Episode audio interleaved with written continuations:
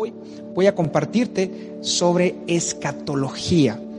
Eh, yo sé que suena una palabra muy dominguera, una palabra complicada, pero la realidad es que no es así. Escatología solamente significa el estudio de las cosas finales de los últimos tiempos. Así que cuando alguien quiere acercarse contigo y te pregunte cuál es tu escatología, es la postura que tú tienes frente a, a, los últimos tiempos, frente a los últimos eventos que vamos a vivir en esta tierra. Apocalipsis 1.8 dice así, Dios el Señor dice, yo soy el alfa y la omega, el principio y el fin, el que es, el que era y el que ha de venir. Una iglesia que sabe de dónde viene y sabe a dónde va, será efectiva en el lugar en donde está. Esta es la importancia de entender lo que viene, de dónde venimos y por qué estamos aquí y para qué estamos aquí. Jesucristo lo dijo de esta manera, Juan 8:14. Jesús respondió, yo sé de dónde vengo y a dónde voy.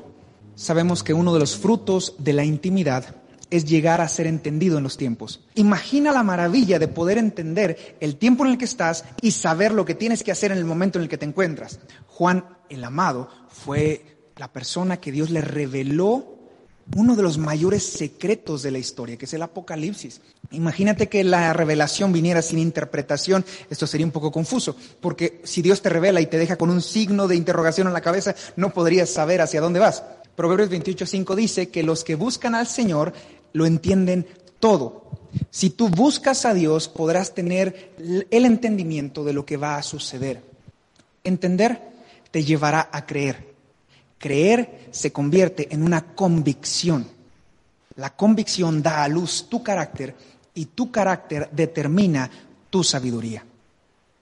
Eres tan sabio como entendido pueda ser. La sabiduría significa saber qué hacer. Recuerda que una generación que sabe de dónde viene, sabe a dónde va, será efectiva en el lugar en donde está. Entender los últimos tiempos nos prepara para que lo que Dios va a hacer no solamente estemos mirando, sino que podamos participar. Si tú puedes participar con Dios, significa que Dios te está tomando en cuenta, significa que tú eres parte de su plan, tú estás inmerso en su proyecto, no es solamente una persona ajena o perdida del tiempo, eres una persona que está caminando con Él, eres una persona que logró entrar en las profundidades del corazón del Padre. Mar adentro es eso, es poder profundizar en el corazón del Padre para poder participar con Él. Cuando una persona no entiende la forma de operar de Dios, se ofende. Mateo 11:6 dice, Dios bendice a los que no se ofenden por causa de mí. Si tú eres ofendido fácilmente es porque no entiendes por qué hacen las cosas o porque ignoras por qué lo están haciendo. Sé que el día de hoy el Señor te está hablando y te va a seguir hablando porque la ofensa es no entender la razón por la que hace. Tú y yo podríamos ser ofendidos por Dios por causa de que ignoramos su forma de proceder, su manera de hacer las cosas. Y di conmigo en el nombre de Jesús, yo no soy esa persona. Porque la palabra dice que al final de los tiempos va a haber personas que van a negar su fe, que se van a alejar, que se van a perder. Tú y yo somos personas que hemos aprendido a caminar y sostener, permanecer nuestra fe, no importa la circunstancia porque hemos gestado dentro de nosotros la fe que nos fue dada y la hemos crecido. Tenemos una fe aprobada y sé que en eso puedes decir un fuerte amén. Aunque no te escuche, lo puedes publicar. Un creyente que no le interesa los últimos tiempos es como una novia que no, le, que no quiere hablar del tiempo de su boda. Yo me acuerdo cuando mi esposa y yo nos íbamos a casar, estaba emocionado con la paz, porque verdaderamente después del tiempo de noviazgo lo que nosotros queríamos era la boda. Y muchos disfrutan del momento de la boda, pero muchos también disfrutamos después de la boda. Hay momentos emocionantes, hay momentos que son una ilusión. Sea como sea, la boda es algo que tú esperas, que tú anhelas. Así somos los creyentes. Anhelamos, entendemos y buscamos los tiempos futuros porque nos dan una bendición. Mateo 24, 44 dice de la siguiente forma, ustedes también están preparados ustedes deben estar preparados todo el tiempo, porque el Hijo del Hombre vendrá cuando menos lo esperen. El día y la hora nadie lo sabe. La palabra preparados significa de su original en griego tres palabras. Ejercitados, ajustados y listos. Así que te voy a compartir mi aplicación del día de hoy.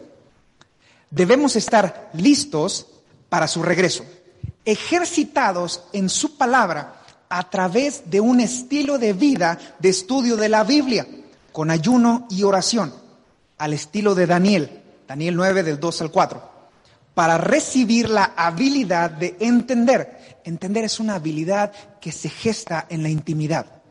Daniel 9, 22. Y por último, ajustados a las letras rojas. Esto es un acróstico que significa, y dile a la persona que tienes a un lado, lea su Biblia. Listos, ejercitados y ajustados. Listos para su regreso, ejercitados en el estudio de la palabra de manera cotidiana y ajustados a las palabras de Jesús, es decir, las letras rojas. Por eso estos grupos de letras rojas son emocionantes, son increíblemente enriquecedores. Llevamos cuatro meses de letras rojas y apenas vamos en el capítulo seis.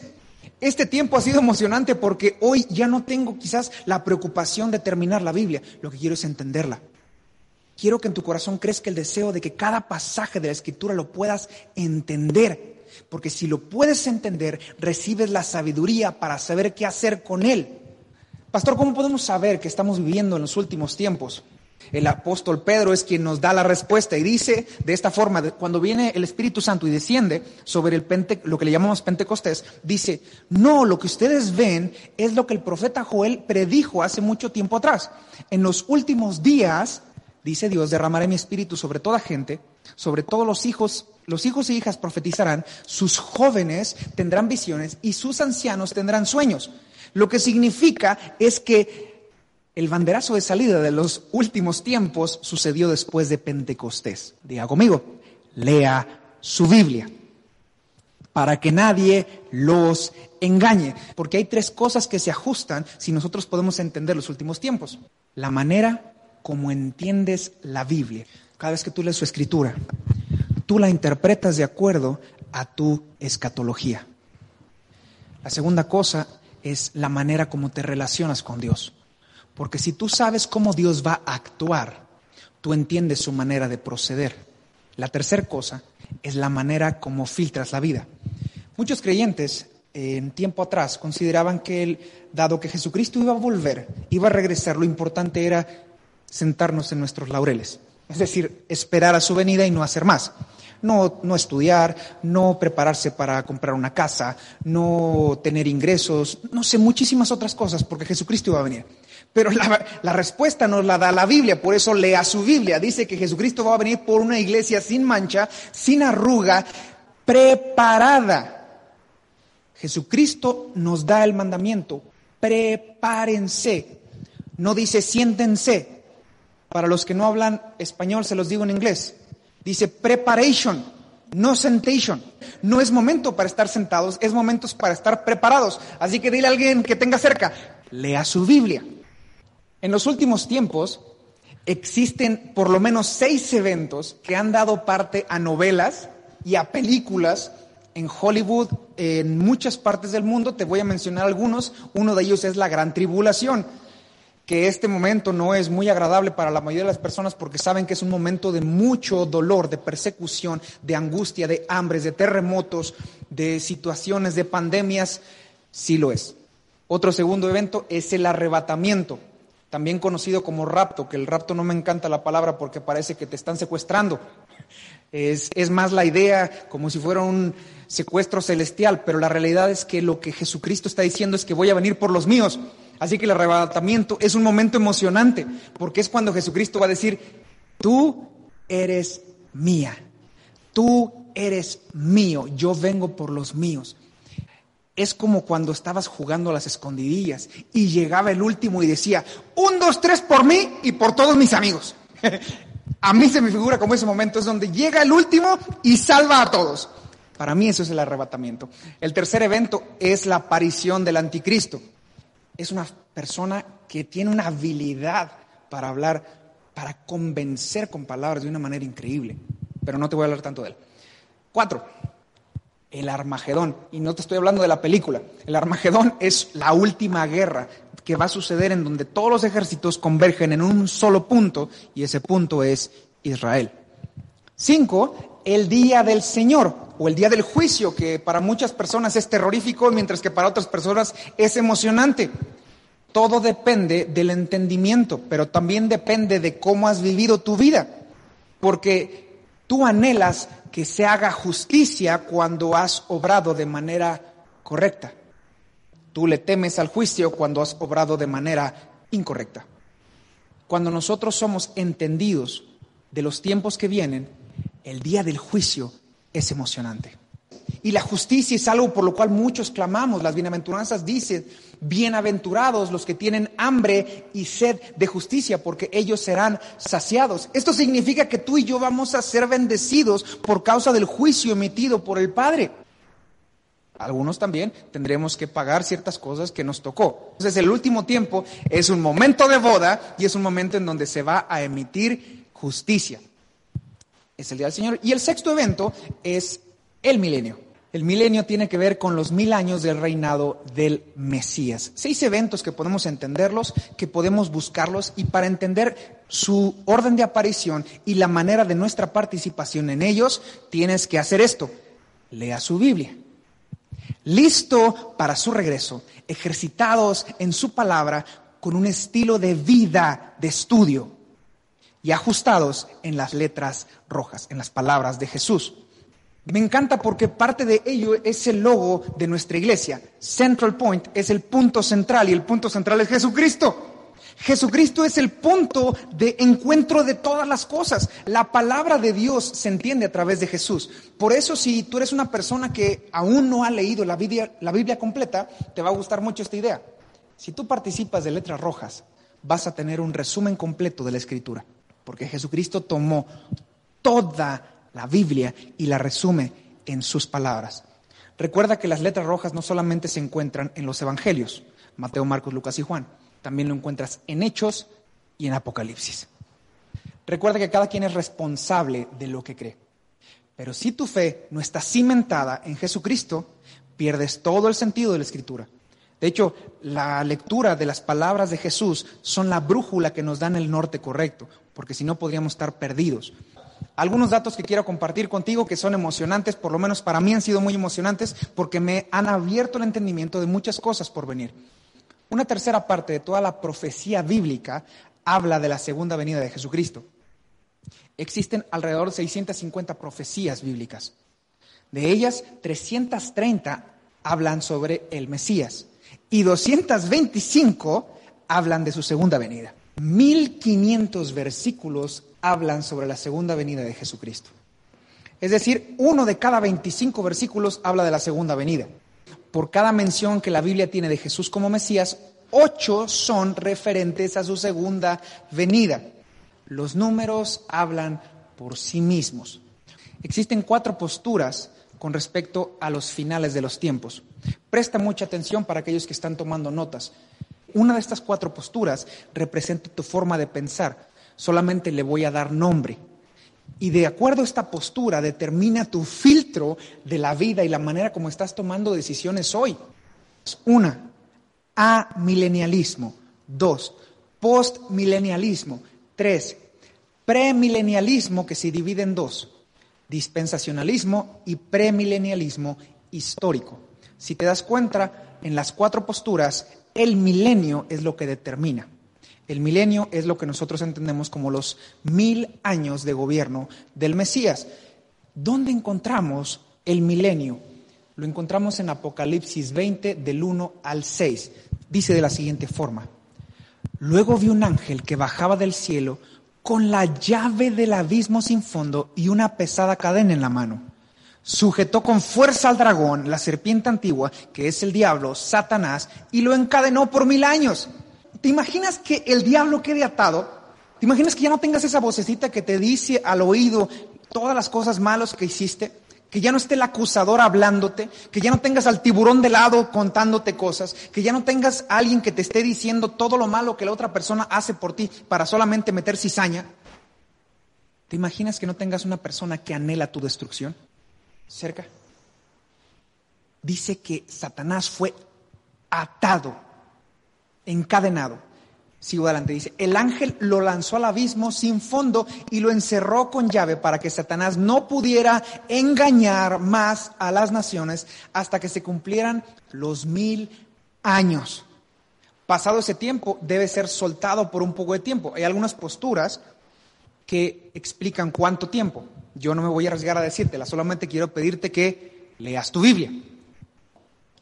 Después de un tiempo, después vi tronos y los que estaban sentados en ellos habían recibido autoridad para juzgar. Vi las almas de aquellos que habían sido decapitados o que habían sido muertos como mártires por testimonio acerca de Jesús, aquellas personas que no negaron su fe y proclamaron la palabra de Dios. Ellos no habían adorado a la bestia ni a su estatua, ni habían aceptado, recuerda, aceptado su marca en la frente o en las manos. Voy a abrir un pequeño paréntesis. Para aquellas personas que le tienen miedo a la marca de la bestia, hay dos palabras importantes. Aceptaron y adoraron. La marca tiene una connotación de lealtad y de adoración. Una de las cosas más importantes en esta tierra es que la lucha que el enemigo tiene con Dios es tu voluntad. Tu voluntad es algo que no te puede ser tomada, es entregada. La marca es algo voluntario, es algo que tú decides. Por eso va la marca en la frente y en la mano, porque es evidente, tú lo decidiste. Por eso, cuando llegue el momento y se haga la marca, que tendrá connotaciones, condiciones sociales, económicas, persecución para aquellas personas que decidamos no tomarla, no recibirla, eh, puedes seguir leyendo tu Biblia y vas a entender este principio, pero recuerda, el punto es que es voluntaria, no es impuesta. Volvieron a la vida y reinaron con Cristo durante mil años. Esta es la primera resurrección. Pon tus manos al cielo y dile, está hablando de mí, porque tú y yo vamos a ser esos primeros en resucitar porque hemos creído, porque hemos entendido y hemos sido sabios en los tiempos. Volvieron a la vida y reinaron con Cristo durante mil años. Esta es la primera resurrección. El resto de los muertos no volvieron a la vida hasta que se cumplieron los mil años. Benditos y santos son aquellos que forman parte de la primera resurrección, porque la segunda muerte no tiene ningún poder sobre ellos, sino que serán sacerdotes de Dios y de Cristo y reinarán con Él durante mil años. Dios dice que tú eres un rey, Dios dice que tú eres una reina, Dios dice que eres un sacerdote, Dios dice que eres sacerdotisa. Eso es lo que el Padre está hablando de su novia, de su amada, de su iglesia. Así que mírate y entiende que somos reyes y sacerdotes, no menos, no actúes por menos. En la parte de abajo, terminando esta reunión, voy a poner una liga en donde vas a poder descargar los apuntes que tengo, no solamente los que compartí, sino mucho más información con respecto a todos estos pasajes, todas estas posturas que puedes leer. Me encantaría que lo tomaras, que lo apropiaras. Si lo quieres compartir, ten esa libertad, porque lo que quiero es que tú tengas certeza de lo que va a venir. La primera postura es la postura amilenialista, es decir, a sin o no milenio. Esta postura considera que el milenio no es algo literal, sino es un simbolismo. Es decir, no creen en el milenio, no creen que van a ser mil años del reinado de Jesucristo, sino que lo consideran como una lucha espiritual que está dentro de nosotros. El amilenialismo considera que el milenio comienza con la muerte de Jesucristo y su resurrección. Es decir, que una vez que Jesucristo resucita, nosotros entramos ya en la gran tribulación, el anticristo está moviéndose, que podría ser nuestra carne o podría ser nuestra lucha contra el pecado, y que es algo interno, que es algo dentro de nosotros. Eh, yo creo que una de las fortalezas de esta postura es el hecho de estar luchando. Es importante que somos personas que luchan en contra del pecado y no que nos dejamos por él. Es decir, que estamos constantemente esforzándonos para alcanzar su presencia. Anhelamos santidad, pero recuerda esto, la santidad solamente es consecuencia de la intimidad. Si tú adoras al Señor, tú anhelas agradarlo a Él y dejas de hacer cosas que no son correctas. Somos transformados por causa de su amor. El amilenialismo considera que Satanás en este momento está atado, pero esto presenta una, una complicación, porque nosotros entendemos, la escritura dice que nuestra lucha no es contra carne y sangre, sino contra huestes, potestades y gobernadores de las tinieblas. Por lo tanto, genera un poquito de contradicción, pero la parte positiva pues es que podemos estar pendientes y creciendo. El amilenialismo toma la Biblia como un simbolismo, no como algo literal. Eh, es un poco complejo porque si nosotros tomamos toda la Biblia como algo simbólica, ¿dónde dejamos a Moisés? ¿Dónde dejamos a los patriarcas? ¿Dónde dejamos el Génesis? Si no lo podemos tomar más que como un simbolismo, a veces es un poco más fácil creer el pasado que creer el futuro. Existe también la postura amilenialista algo que se llama teoría del reemplazo. Esto significa que nosotros como iglesia gentil reemplazamos a Israel. Pero la escritura menciona que nosotros vamos a provocar a celos a Israel y por lo tanto va a haber un regreso de Israel al corazón de Dios. La revelación de Apocalipsis presenta un simbolismo. Eso es cierto, está escrito en metáforas para que no todos lo puedan entender, pero cada simbolismo tiene su propia explicación. Recuerda que la palabra se interpreta a sí misma. Apocalipsis 1.20, por favor. Este es el significado del misterio de las siete estrellas que viste en, la, en mi mano derecha y de los siete candelabros de oro Segunda parte.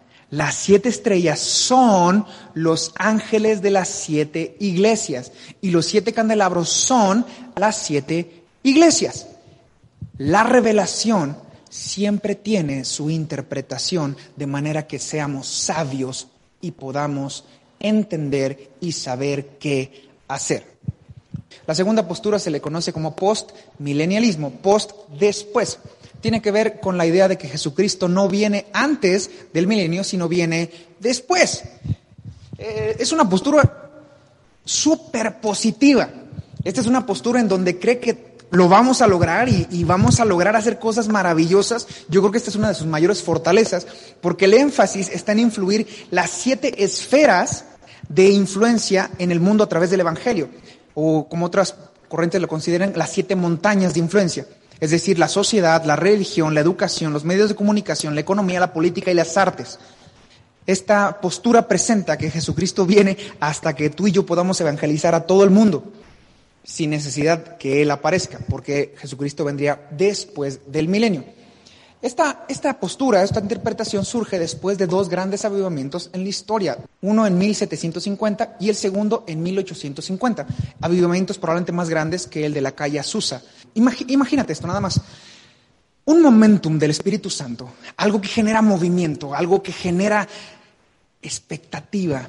Tú estás a la mitad de un evento y de repente empieza a haber sanidades, milagros, la gente empieza a ser transformada, los corazones se vienen renovando de una manera casi inmediata, vívida. Es un mover del Espíritu Santo tan fuerte que no pasa desapercibido. Cualquier evento, cualquier avivamiento del Espíritu Santo causa asombro. Eso generaría evidentemente asombro y los medios de comunicación llegarían a las puertas de la iglesia a preguntar qué está pasando aquí, cómo es que estas personas están siendo sanadas, cómo es que están siendo curadas y la gente quedaría perpleja y evidentemente eso daría influencia. Eso es lo que sucedió después de dos grandes avivamientos. Estos dos avivamientos produjeron que el día de hoy en nuestras leyes, en la constitución política de muchos de los países, esté inmersa la escritura. De ahí surgió. Y por lo tanto las personas empezaron a leer y a tomar a Dios desde una perspectiva muy diferente. El problema fue la Segunda Guerra Mundial, la Primera Guerra Mundial, porque nos dimos cuenta que en lugar de que la sociedad fuera de mejor, empezó a ir a peor. Y esta postura empezó a perder dirección y empezó a perder fuerza por causa de esto, porque se dieron cuenta que la sociedad, en lugar de ir en progreso, va en declive. Tercer postura, premilenialismo. Pre, esto significa antes. Si Jesucristo aparece antes del milenio, ¿te imaginas lo que significaría que Satanás esté atado? Que tengamos a nuestro Señor de frente, porque la palabra dice que todo ojo le verá. Es decir, todo mundo lo va a ver, no sé si por YouTube, por Instagram o por cual sea, lo van a ver. Todo mundo lo va a ver. Jesucristo va a regresar y va a inaugurar lo que es el milenio. Esta teoría premilenialista nos habla de que Jesucristo viene, ata a Satanás y gobierna durante mil años. Esta postura toma la Biblia desde una postura literal. Lea su Biblia, empápese de la Biblia. Yo no conozco a nadie que diga amar a Dios y no tenga una relación con su palabra. Porque si no tienes una relación con la palabra, la pregunta sería, ¿cuál Dios, querido? no sé cuál es el Dios con el cual te estás relacionando.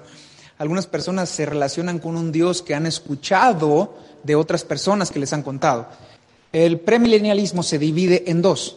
El dispensacionalismo cree en un milenio literal, pero la diferencia o la parte más crucial es que consideran que Jesucristo nos va a tomar, nos va a llevar antes de la gran tribulación. Algunas personas dirían, eso es lo que yo quiero, yo no quiero sufrir, yo no quiero pasar por momentos difíciles. Pero la parte complicada de esta idea es que surge en 1830 por una mujer llamada Margaret MacDonald. En ese momento era una adolescente que muy enfermiza, viviendo un momento del, del Espíritu Santo, ella es sanada.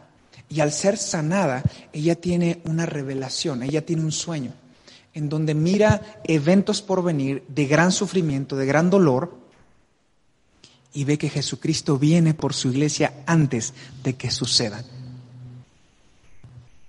Este momento fue tomado por personas de la época para considerar que Jesucristo venía antes de la tribulación, de la gran tribulación por su iglesia. Pero te recuerdo una cosa, la Biblia se interpreta a sí misma, no podemos hacer doctrina de un sueño, no podemos convertir en doctrina una profecía. La revelación que tú recibes, lo cual puede ser una gran bendición, aplica para ti en un momento específico. Pero no podemos tomar una enseñanza para todos tomada desde una idea. De ahí surgen las sectas, de ahí surgen las cosas que no son correctas, porque la Biblia se interpreta a sí misma. Cuarta y última postura, premilenialismo histórico o apostólico. Propone que Jesucristo viene al final del sonar de la séptima trompeta. Las, trompetas las vas a encontrar en el Apocalipsis. Después de la gran tribulación. No, pastor, ya me perdió. A mí no me gusta la idea de que nosotros tengamos que sufrir. Queridos, tú y yo somos imagen y semejanza de Jesucristo. Amén.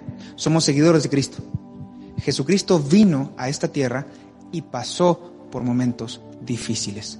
No es tan importante el sufrimiento que pasamos, sino con quién lo podemos pasar. Todas las situaciones que tú y yo vivimos las podemos vivir en Dios, con Dios y esto cambia nuestra manera de vivir, nuestra manera de hacer las cosas. Porque Jesucristo está con nosotros.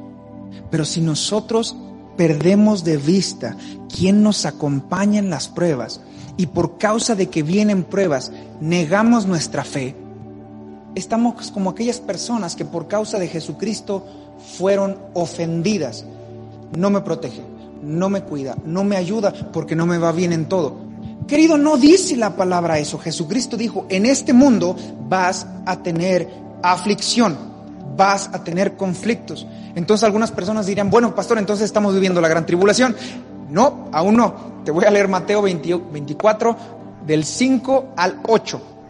Dice, no dejen que nadie los engañe.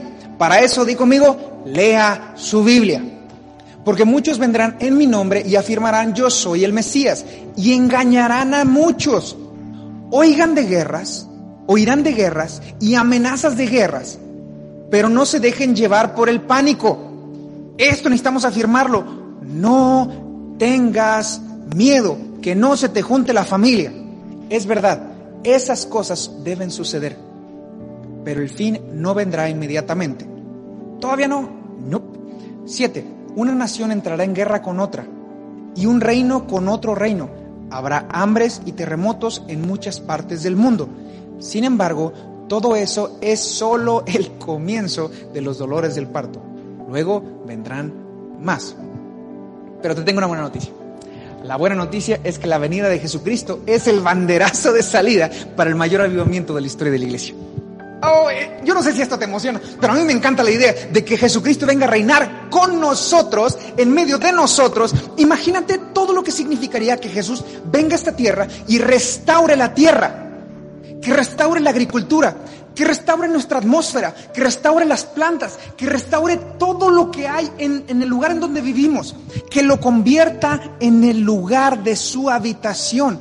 La palabra dice que Jesucristo viene a vivir y a hacer de la tierra su hogar. Él va a venir a transformarlo todo. Imagínate lo que significaría la restauración de todas las cosas durante mil años, teniendo a Jesucristo contigo, teniendo a Jesucristo entre nosotros. La segunda venida es el comienzo de los mil años donde Jesucristo reinará desde Israel a toda la tierra. Transformará todo en lo que hoy conocemos. Si hoy crees que es una nueva normalidad, ese tiempo va a ser maravilloso. Por eso anhelamos que venga. Por eso dice la iglesia, por eso dice su amada, ven. Apocalipsis 22, 7. Son las palabras de Jesús. Miren, yo vengo pronto. Benditos son los que obedecen las palabras de esta profecía que están escritas, que han sido reveladas para ti a través de su palabra. Listos para su segunda venida, ejercitados en el estudio de la palabra, ajustados a las letras rojas. Lo que viene es lo mejor que hemos vivido sobre la faz de la tierra. El tiempo de hechos no se asemeja con lo que vamos a vivir con el Señor en el tiempo por venir. Por eso es que todos los días estamos orando. Por eso es que todos los días le estamos buscando. Por eso es que todos los días hay una hambre por más de Él. Por eso es esta serie, profundizando en el corazón del Padre.